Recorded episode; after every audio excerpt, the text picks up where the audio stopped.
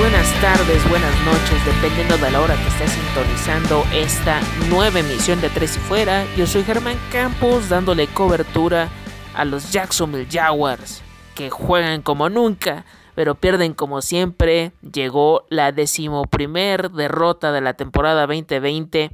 Esta vez fue a manos de los Minnesota Vikings por marcador de 27 a 24 en tiempo extra. Hay que darle vuelta a la página porque en la semana 14 toca enfrentar una vez más a los Tennessee Titans y por ello tuvimos una conversación muy especial con Alberto Romano de Tres y Fuera Titans. Síganlo en todas sus redes sociales, escuchen su contenido en Apple Podcasts, Spotify, TuneIn y demás plataformas de streaming. Espero que disfruten este episodio.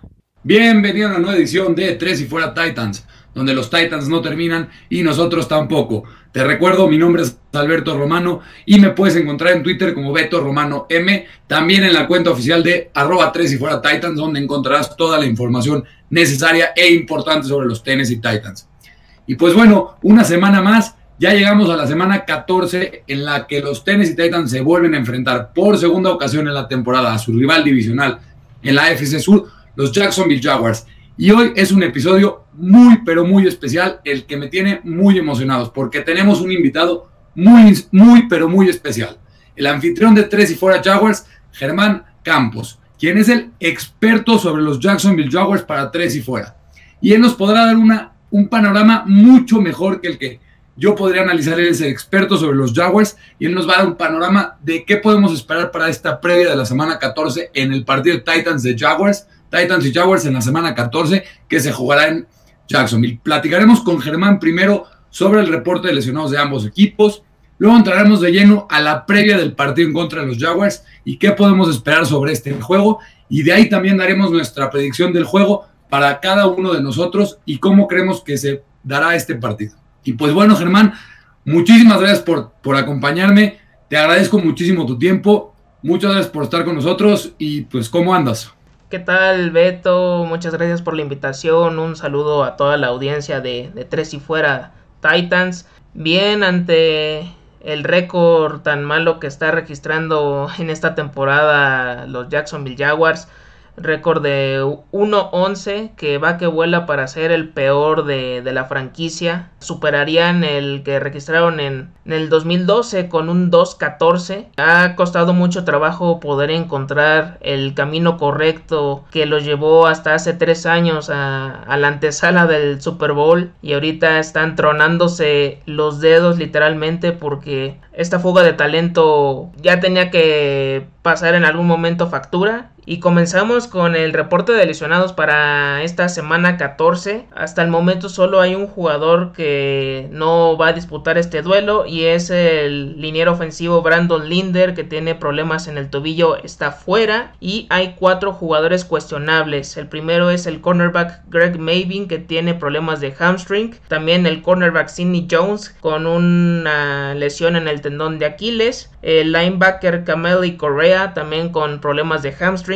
y por último, pero no menos importante, el Titan Tyler Eifer, que está sufriendo problemas con el hombro. Camadei Correa, un ex titán que fue tradeado en esta temporada de los Tennis Titans en un trade raro dentro de la división en el que se fue tradeado los Jaguars. Pues en parte de los Tennessee Titans, los jugadores que por el momento están descartados de acuerdo a Mike Bravel y al reporte de lesionados son los cornerbacks Adori Jackson, que en mi opinión es el mejor cornerback que tienen los Titans, pero no ha debutado en toda la temporada. El cornerback que ha estado, que ha reemplazado después de la, del corte de Jonathan Joseph, que era una debilidad tremenda en la secundaria.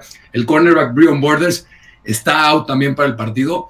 El outside linebacker T.R. Tart, quien es el tercer rusher del equipo, está fuera del, partido debido a una suspensión que ya fue ratificada por la NFL en la que pisoteó a un jugador de los Browns la semana pasada y por eso fue suspendido un partido en una jugada muy, muy sucia de su parte. También otro Roger, el outside linebacker Derek Robertson, está cuestionable, pero no ha practicado más que un día practicó de manera limitada y en toda la semana no ha practicado. Tampoco se espera que juegue. Y el cornerback Christian Fulton, quien estaba en injury reserve, no se espera ser activado. También el running back novato Darrington Evans se espera que pueda jugar y que ya haya salido el problema después de haber, sido activado de injury reserve. ¿Cuál es el problema? Los dos eh, perdón, Adory Jackson, quien está, no ha podido jugar, y Brian Borders tampoco jugará, quien era su reemplazo. Ahora el jugador que tendrá que ocupar su lugar es Ty Smith, un cornerback que la verdad no es tan buen cornerback. Y Tennessee Titans no tiene rush al, quarterback contrario y ahora con la pérdida de T.R. Tart y Derek Robertson, menos habrá un rush y una presión al quarterback a Mike Lennon. Eh, la verdad, problemas. Creo que también la pérdida para los Jaguars de Brandon Linder es muy importante y muy significativa. Pues esperemos, ya sabemos que a estas alturas de la temporada todos los equipos tienen lesiones y es normal. De ahí en fuera, creo que los, los dos equipos, a pesar de sus problemas, Tennessee Titans, los dos, para mí, los dos tienen los mismos problemas. Sus defensivas son extremadamente malas. La de los Jaguars por lesiones, la de los Titans por un muy mal scheme del, del, head coach Mike Gravel, que no tiene un coordinador defensivo como tal. Ya lo vimos cuando era coordinador defensivo de Houston. A pesar de ser un excelente head coach, no tiene las aptitudes para ser un defensive coordinator y el no tener un defensive coordinator ha mermado en la actuación de la defensiva de los Titans. Pero ya, ya para entrar de lleno en la previa de esta semana, te quiero preguntar, Germán, primero, ¿cuál es la rivalidad? ¿Cuál equipo en la AFC Sur es la que vives con mayor intensidad y quién es tu mayor adversario, el equipo que más te duele si te gana? Voy a ir del menor al mayor en esta ocasión. El tercer lugar yo creo que pondría a los Indianapolis Colts. Es un rival que más que odiarlo se ha ganado mi respeto desde los tiempos de Peyton Manning. Es un jugador que marcó una época en la NFL en la posición de coreback. No, no cualquiera tiene esos números que ya ahorita han sido superados en esta temporada entre Drew Brees, Tom Brady, pero él sigue siendo uno de los históricos. Siguiendo con el segundo lugar, los Houston Texans. A principio no me generaba nada cuando llegaron a, nacer como institución. No, no decían ni, ah, no, no, me va ni me viene, pero conforme fueron pasando los partidos, fui ya ganando cierta rivalidad, cierto odio y fue gracias a JJ Watt en primer lugar Creo que es el que empezó a, impulsar a estos Texans. Han tenido también otros jugadores impresionantes como Arian Foster, que es el que también siempre hacía sufrir a, las defensivas. Ahorita tienen a Deshaun Watson, que es un playmaker, él te puede ganar un partido aunque tenga ahorita este cuerpo de receptores. Ha sufrido ahorita con la baja de DeAndre Hopkins, que también ha sido uno de los pilares, pero ya sabemos los problemas que tuvieron entre él y Bill O'Brien. Y pues en primer lugar los Tennessee Titans, creo que una rivalidad que data desde 1995, que siempre se han dividido en cada temporada la serie 1 y 1 la mayoría de veces la, ganan los Tennessee Titans en, en, años a lo mejor no consecutivos y se llevan la serie 2-0, la llegan a barrer. El historial tienen récord a favor los Titans de 31-21 en contra de los Jaguars. En todas las décadas no hay una en donde los Jaguars lleguen a tener este récord, no sé, de 12-8 de 8-6. Los Titans son los que dominan siempre y aparte que han sido de los rivales que se han encontrado en playoffs y los han llegado a eliminar. Creo que son los que ya se saben la fórmula. Creo que sí son los que más me duele y como que más vivo con más intensidad. Y también tengo amistades que tienen afición a, los Titans. También luego llegamos a apostar que a lo mejor una gorra, que un jersey. Y creo que es la que más vivo de, de esta forma. Pues sí, es, es verdad. La verdad, los Tennessee Titans han sabido eh, jugarle a los Jaguars durante mucho tiempo y pues, te entiendo, yo tengo otro orden, al ratito lo van a ver, pero y después ya, ya entrando de, lleno a los Jaguars en esta temporada, en el 2020, ¿qué ha salido mal, Germán? ¿Qué ha salido mal para los Jaguars para que tengan un récord de 1 y 11 y hayan perdido 11 juegos consecutivos? ¿Qué ¿Qué ha pasado en, la temporada 2020? Yo creo que todo data, lo comentaba al principio, desde 2017, de aquel fenómeno de Saxonville. Tenían muy buenos jugadores, más en defensiva que en ofensiva, porque estaban cargando a Blake Bottles, que con todo y eso estaba siendo efectivo para llegar a los partidos importantes. Poco a poco se han ido eh, elementos como en este offseason, Leonard Fournette en primer lugar, Yannick Ngakwe, Calais Campbell y haciendo retrospectiva de Dante Fowler, Tashon Gibson, o sea, no, no han sabido mantener una base y, también incluso hace poco leí en una nota de ESPN que de toda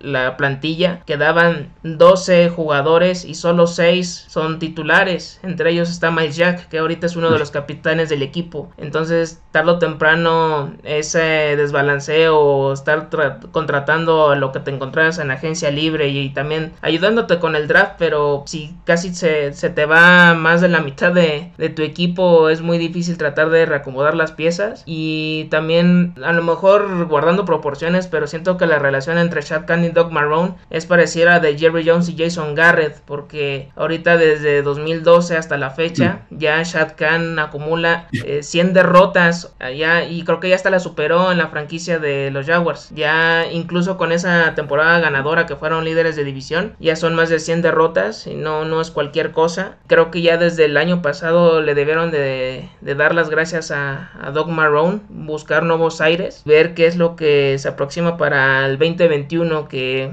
si todo marcha como, como en estos momentos, puede caer Justin Fields, aunque todo depende si Trevor Lawrence se quiere animar a, entrar a este draft de 2021, porque a lo mejor él no quiere irse a los Jets, de ahí se recorre y Justin Fields cae a los Jets y tendremos que ver qué es lo que espera. Se rumora también Kyler Trask, entre otros más. Si en dado caso que llegue es alguno de estos corebacks, te quedas con Garner Minshew, con Jake Lotton y cortas a Mike Lennon, si es que es lo que quieren hacer. Pues sí, tienes razón, la verdad el, debilitamiento del roster ha sido desde 2017 un equipo que estuvo a nada de llegar al supertazón los Jaguars, a nada de verdad que estaba dominando a los Pats, ¿era en ese momento? Así es. Sí, ¿verdad? A los Patriots. La verdad, yo cuando Calais Campbell y Janet Ngakwe se fueron de los Jaguars, fui el aficionado más contento de todos los Tennis Titans porque estos dos destruían a la línea ofensiva todos los partidos y veías a Marcus Mariota durante los últimos tres años, desde 2017. Cada partido mínimo era entre ellos dos, dos a tres sacks. Era impresionante. Y pues la verdad tienes que verlo con un poquito de esperanza los aficionados de los Jaguars que me están oyendo, que nos están escuchando. Justin Fields o Trevor Lawrence, el que caiga de los dos, les va a dar mucha esperanza porque son grandes, grandes prospectos. Y no me gusta decirlo, pero creo que van a hacer darle algo que no han tenido los Jaguars últimamente, que es esperanza y un buen equipo con la actuación del coreback, que es la posición más importante en el deporte americano. Ya entrando al, equipo y a este partido entre los Titans y los Jaguars. Germán, ¿cuáles son las fortalezas y debilidades de la defensiva y cómo los Titans deberían de, enfrentarlas? ¿Cuáles podrían ser estos obstáculos, obstáculos o ventajas que los Titans podrían aprovechar? Creo que han sido las fortalezas en la parte de, la secundaria. Eh, han ocasionado muchas intercepciones. Eh, ahorita el último que hizo Joe Shover a Kirk Cousins, ese pick six, ha sido de esos destellos que ha tenido esta defensiva. Eh, incluso también en otros partidos, eh, Andrew Wingard, de Sidney Jones, CJ Henderson a principio de la temporada, eh, Calevion Chason han mostrado buenas cosas eh, y creo que eso es lo que le, rescato a este equipo. no han mantenido el, el cuadro completo por lo mismo de lesiones, del protocolo de esta enfermedad pero creo que ha sido para mí lo más fuerte del equipo y lo más débil es la, línea de defensiva. Los hacen pedazos los corredores, no importa quién sea, si puede ser desde Dalvin Cook, que ahorita es el que está haciendo eh, una temporada extraordinaria. Un Giovanni Bernard yo creo que también te haría daño. O sea, si contra, enfrente de la defensiva de los Jaguars no, no, no puedes hacer nada. Es como incluso ahorita la defensiva de los Cowboys anda en ese mismo tenor que los corredores les hacen 150, 200 yardas por partido y aquí no es la excepción. Y conociendo a, Derrick Henry creo que puede aprovechar eh, esa situación y Mike Brable lo sabe. Ese, de hecho es la filosofía que tiene de, de Derrick Henry correr correr y de vez en cuando poner a Jeremy McNichols, que ahorita es el, el refuerzo o el, o el suplente de ante la baja de Darrington Evans sería tratar de nulificarlo, ponerle más presión, más, más cobertura y, obligar a pasar a Ryan Tannehill, que yo entiendo que está pasando por uno de los mejores momentos de su carrera, pero creo que poniéndole presión a él y ahorita sin AJ Brown, que a lo mejor también andaba ahí como que tocado, habrá que ver qué otras armas tiene disponibles. Está ahorita con Corey Davis, eh, John Smith ha tenido altibajos, ahorita también Fixer ha sido de los Tyrants que, en los que confía Ryan Tannehill. Entonces yo creo que tienen que forzar a buscar esas armas y tratar de dejarlo el más tiempo posible a Derrick Henry fuera del terreno de juego. Pues sí, la verdad, Derrick Henry últimamente ya sabemos lo que él ha hecho los Jaguars, ese partido que es como el highlight de su carrera un partido de 248 yardas, incluida una corrida de 99 yardas, es algo que, una corrida que para los aficionados de los Titans siempre se va a quedar en su, en su memoria. Y sí, tiene razón, habrá que forzar a Tannehill. Tannehill, aunque está teniendo una excelente carrera con los Titans, tiene a veces algún poco de problema que se queda bastante con el balón en el bolsillo. Es uno de sus problemas que ha tenido. Pero pues si los Titans pueden correr a los Jaguars, el play action los va con Tannehill, los va, los va a liquidar y, creo que será un problema si dices que la línea defensiva de los Jaguars es su mayor debilidad. Y la verdad, Caleb Jason y CJ Henderson han mostrado cosas excelentes y deberían de seguir eh, basando su, equipo en, en, ellos dos, junto con el apoyo de Miles Jack, que es un jugadorazo, para mí uno de los mejores linebackers de la NFL. Ahora pasando al costado ofensivo, Germán. ¿Cuáles son las fortalezas? Igual la misma pregunta, fortalezas y debilidades y cómo los Titans deben de enfrentarla de, parte de la ofensiva de los Jacksonville Jaguars. La fortaleza más grande de la ofensiva, increíblemente hasta antes de la temporada no estaba estipulada, pero ahorita ya tomó forma, es el backfield, el ataque terrestre comandado por James Robinson este novato no drafteado que ha eh, maravillado y ha hecho olvidar a Leonard Fournette con creces. Se decía que iba a ser un comité entre Raquel Armstead, Divino Sigbo, el mismo Chris Thompson, pero dos de ellos, eh, uno ha estado casi todo el tiempo en Injury Reserve eh, Riker hasta el momento no ha salido de este famoso protocolo, que incluso ya tuvo que ir al hospital para que lo atendieran, que ojalá que ya salga pronto de esta situación. Y Chris Thompson, mm, creo que él no le representa tanto problema porque él es el jugador especializado en terceras oportunidades o en situaciones de pase. Entonces creo que es darle más juego a, a James Robinson, que ahorita es el tercer mejor corredor de, la liga, ha sido impresionante.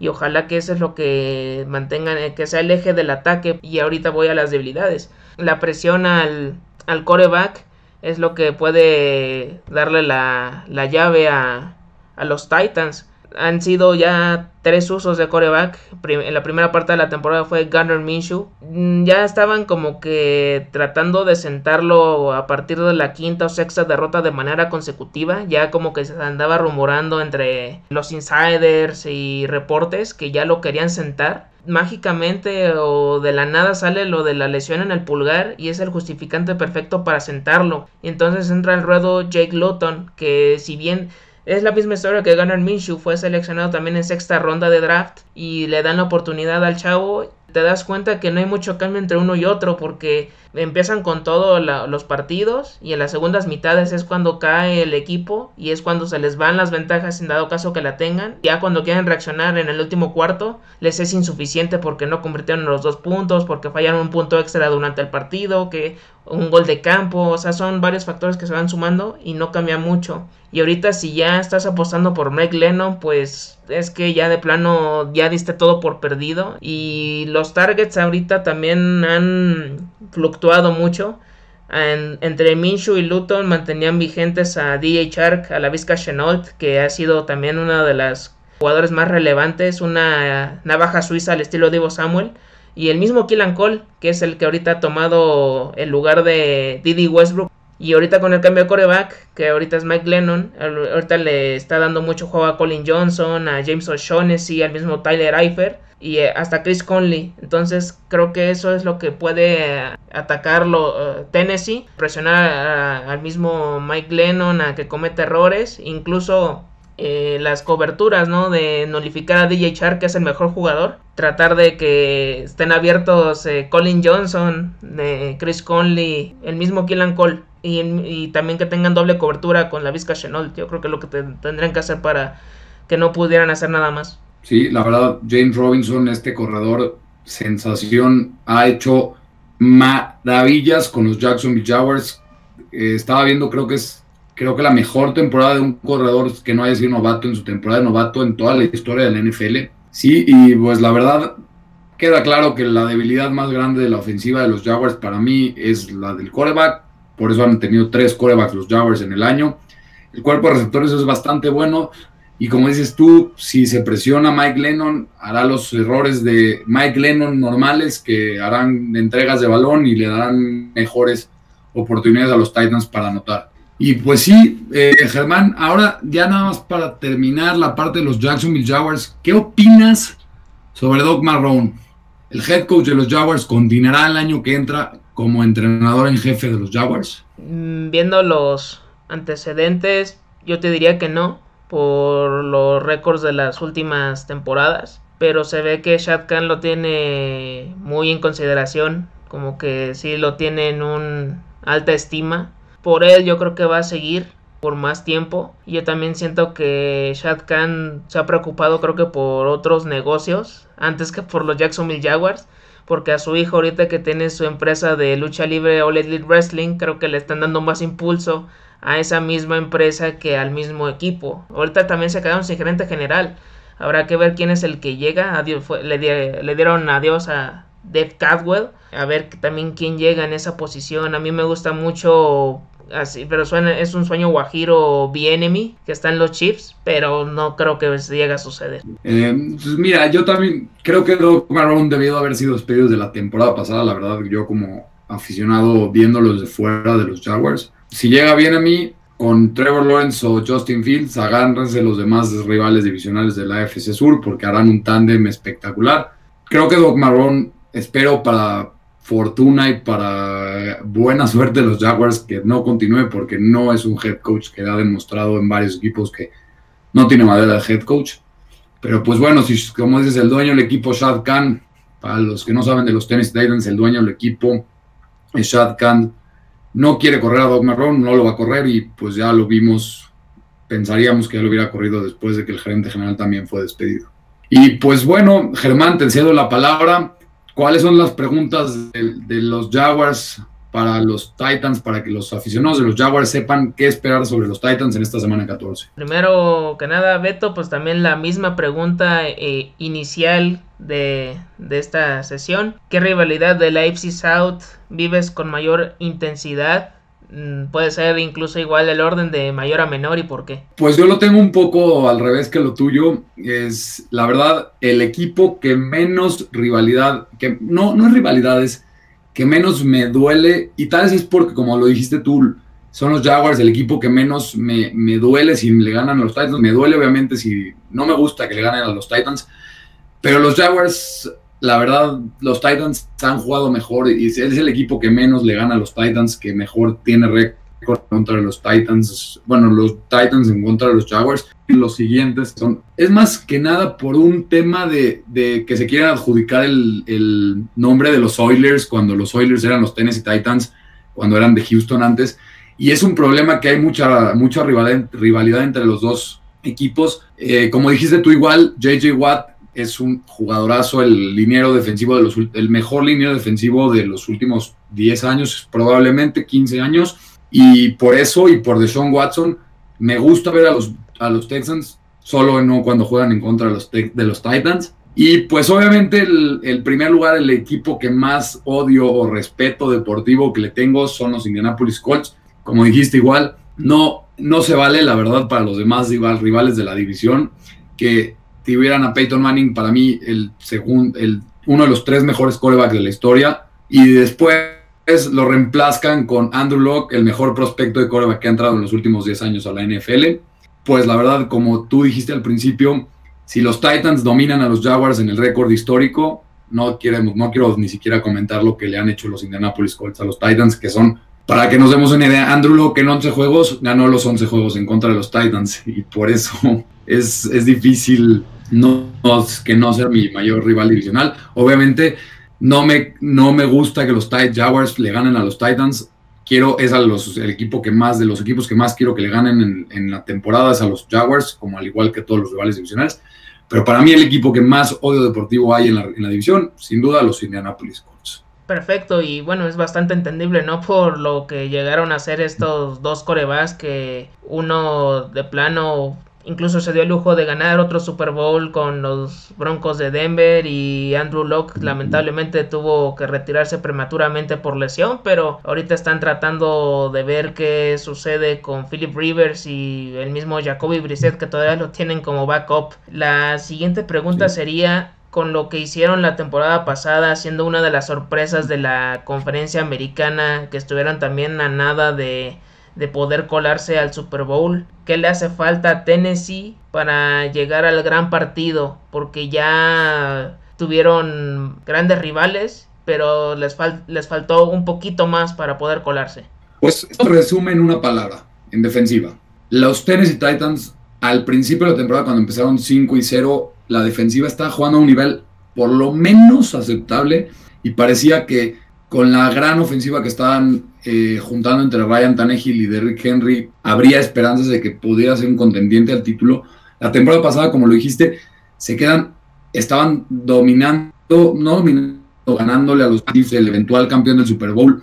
A la mitad del partido, se quedaron a media mitad de llegar al Super Bowl. Pero creo que a los Titans les falta, como te digo, una defensiva por lo menos aceptable, por lo menos con un nivel promedio, porque la defensiva es muy mala la de los Tennessee Titans. Fue un fracaso gigantesco en esta offseason la contratación del outside linebacker Biggs Beasley en, agencia libre, jugador que al quinto partido de la temporada por no tener compromiso con el equipo fue cortado después de confirmar un contrato de 9 millones de dólares garantizados. Y también la contratación del outside linebacker Jadavion Clowney no fue la esperada. Esta ya fue operado, se esperará el resto de la temporada y terminará su carrera con los Titans con cero capturas al quarterback. Pero el problema más grande es sin contar al cornerback Malcolm Butler, que la verdad está teniendo su mejor temporada como titán, desde que llegó al equipo después de ser el, que le dio el título en 2017 a los Patriots en contra de los Seahawks. Pero han habido de parte de, con la lesión de Adoree Jackson, que no ha jugado todo el año, que estaba Jonathan Joseph, pésimo, pésimo rendimiento, fue cortado. Brian Borders era un jugador que hace tres semanas estaba en el practice squad y estaba jugando bien. Hasta la semana pasada los Browns lo, lo hicieron añicos, le hicieron más de 150 yardas y dos touchdowns.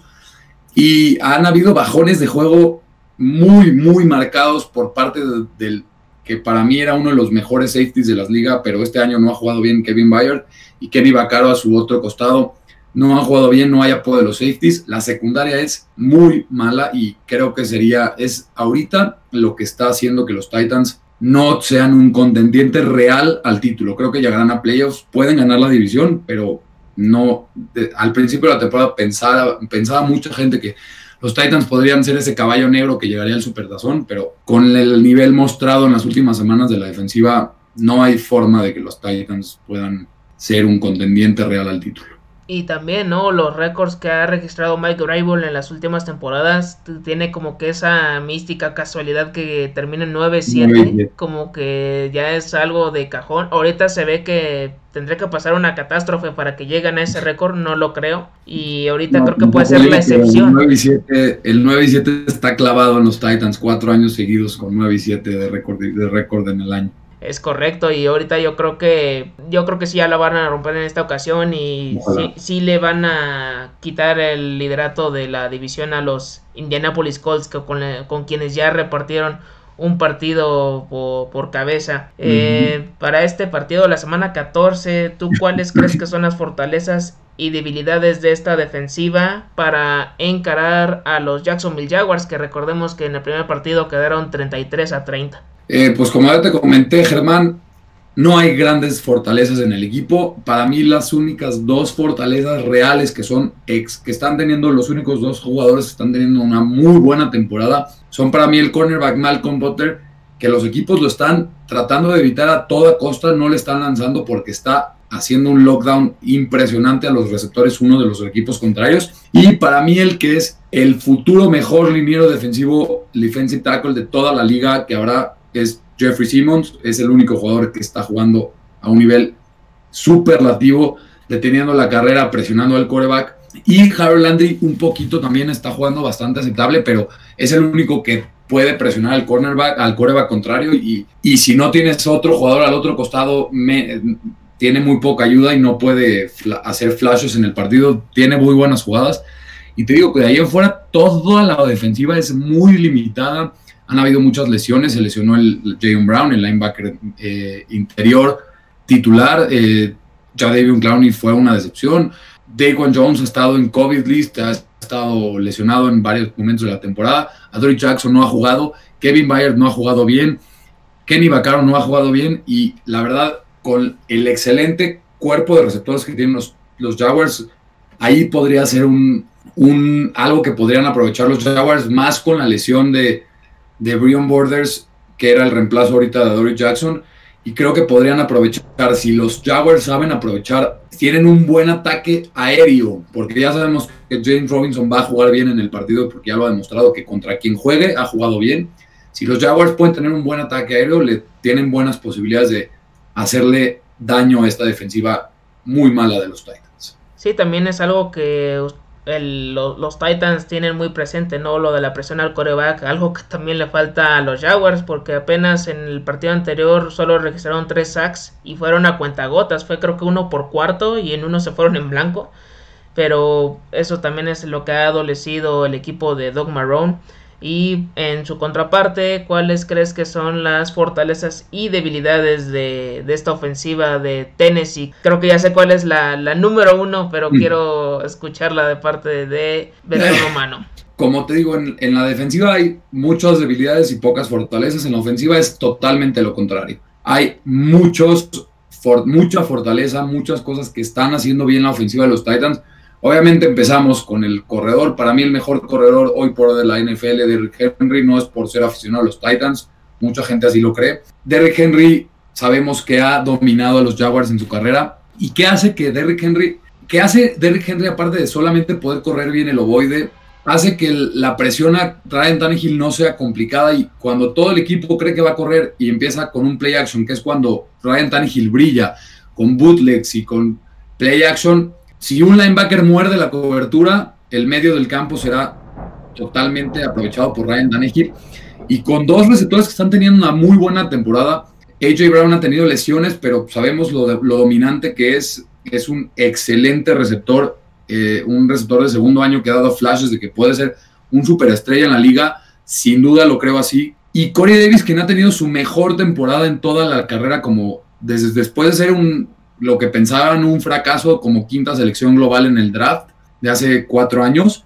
Pero para mí, la debilidad más grande de los Titans es fácilmente el left tackle David Quisenberry. La línea ofensiva ha jugado bien en general, pero después de que Taylor Lewan se lesionara y después se lesionara el suplente de Taylor Lewan, que es Tyson Brillo, y entrara David Quisenberry, que apenas hace dos semanas, después de estar ocho años en la NFL, debutó como titular en un partido de NFL, si estuviera Josh Allen, te diría, Josh Allen va a, va a capturar a Tannehill por el costado ciego mínimo dos veces en el partido. Creo que si pueden eh, ganarle las batallas a David Quisenberry, que es un jugador que la verdad no, no debería ser titular en un equipo de, no debería ser un left tackle titular. Esto es lo que más podría eh, eh, debilitar a los Titans. Si pueden presionar a Tannehill por el costado ciego, y generar algún fumble, porque como te dije al principio, Tannehill no siente muy bien la presión, a veces le falta un poco eso, se queda un poco a veces con el balón en las manos, generar algún fumble, una pérdida y, darle el, cambio del, en, el, emparrillado a los Jaguars y darle una buena posición para anotar rápido en el marcador. Sí, o sea, tienen eh, a este monstruo Derrick Henry que a partir de noviembre, diciembre es cuando empieza a carburar. Por, o sea, no digo que en la primera parte no lo haga, pero es cuando registra sus mejores números en, general. una revelación, todavía lo sigo diciendo lo de Ryan Tannehill tras la, situación de, Marcus Mariota. Y la última pregunta sería, Mike Brable es el coach que los Tennessee Titans estaban buscando desde 1995. Creo que sí, creo que sin duda. Mike Brable, lo dije al principio, me soné un poco de que no estoy contento con Mike Brable por ese, ese problema que tiene en cuanto a que no es un buen coordinador defensivo, pero es un excelente head coach. Es, tiene todos los atributos que puedes buscar en un head coach. Es un buen líder, los jugadores se matan por él, han, hablan, hablan maravillas de él, se ensucian el entrenamiento poniéndose eh, hombreras y poniéndose a golpearse con los linieros ofensivos. Radica con el ejemplo siendo un excelente jugador, un excelente head coach. Muy, es un líder nato y por eso creo que es el, el, coach que los Titans necesitaban. Te digo, tiene problemas, tiene problemas como cualquier head coach en la NFL que no es un, hace los esquemas defensivos para cada partido, y la defensiva no ha, no ha jugado bien, pero en ofensiva le ha dado a, a los Titans, le los ha hecho un equipo muy explosivo, algo que hace tres años en mi vida pensaría pensar, decir que la ofensiva de los Titans acarrearía al equipo y la defensiva, cuando era antes la, la mayor fortaleza del equipo, sería la debilidad. Creo que Mike Vrabel es sin duda el head coach que necesitan los Titans y para mí es uno de los cinco mejores head coaches en toda la NFL. Así de, es un excelente head coach. También así lo, lo, veo yo y de igual manera creo que también pondría en ese mismo nivel uh, de lo que han mostrado a Brian Flores. Creo que también con lo que ha hecho con los Miami Dolphins. También el coach del año es Brian Flores. Mis respetos para ambos head coaches y ojalá que los tengan contemplados para algún reconocimiento de esta temporada 2020. La verdad sí, tienes toda la razón. Eh, Mike Brable llevará a los Titans creo que lejos durante muchos años y, este será un buen partido, será un partido divertido y ya para entrar al final del podcast, al final del episodio, algo que yo creo que muchos están esperando, quieren saber cuál es la predicción de tres y fuera Jaguars y tres y fuera Titans para este partido. Germán, te pregunto, la línea hoy por hoy está con Titans como favorito por 7 puntos y medio y el over-under está en 52 puntos y medio. Me gustaría saber, Germán, cuál es tu predicción con marcador para el partido y el por qué. Ya con todo esto dicho de las fortalezas, debilidades de cada equipo, si todavía confías en Mike Lennon, no creo que puedas hacer algo importante. Podrás pelear por algunos lapsos del partido, pero no te va a alcanzar. Y los Titans creo que van a alzarse con la victoria. Creo que puede ser un marcador de 34 a 20 a favor de los Titans. No, pues no les, no les estás dando mucho no tienes mucha esperanza de que los Jaguars puedan competir. Yo sí le doy un poco de esperanza a los Jaguars. Creo que también los Titans ganarán el partido. Para mí el marcador será un poco más cerrado. Creo que será un partido muy entretenido de ver para un aficionado neutral. Un partido, como ya comentamos Germán y yo, ambos equipos tienen, tienen una mala defensiva, lo que hará que muy probablemente haya muchos puntos con dos excelentes corredores como son Derrick Henry y James Robinson. Para mí el marcador será 31 a 25. En un partido un poco más cerrado, creo que los Titans ganan el partido, pero no cubren la línea y la línea de over-under se cumple. Creo que será un partido muy, muy entretenido y pues no hay más que esperar. Eh, ya de, queremos que sea domingo, queremos ver un, partido más, un domingo más de NFL. Eh, muchísimas gracias a todos por escucharme por escucharme a mí y a Germán, por muchísimas gracias por estar con nosotros en esta previa de la semana 14 entre los Jaguars y los Titans. Muchísimas gracias a ti, Germán, por haberme acompañado. De verdad, creo que todos los aficionados de los Titans que escuchen este programa llegarán 100% informados y así como los aficionados de los Jaguars llegarán muy informados sobre los Titans.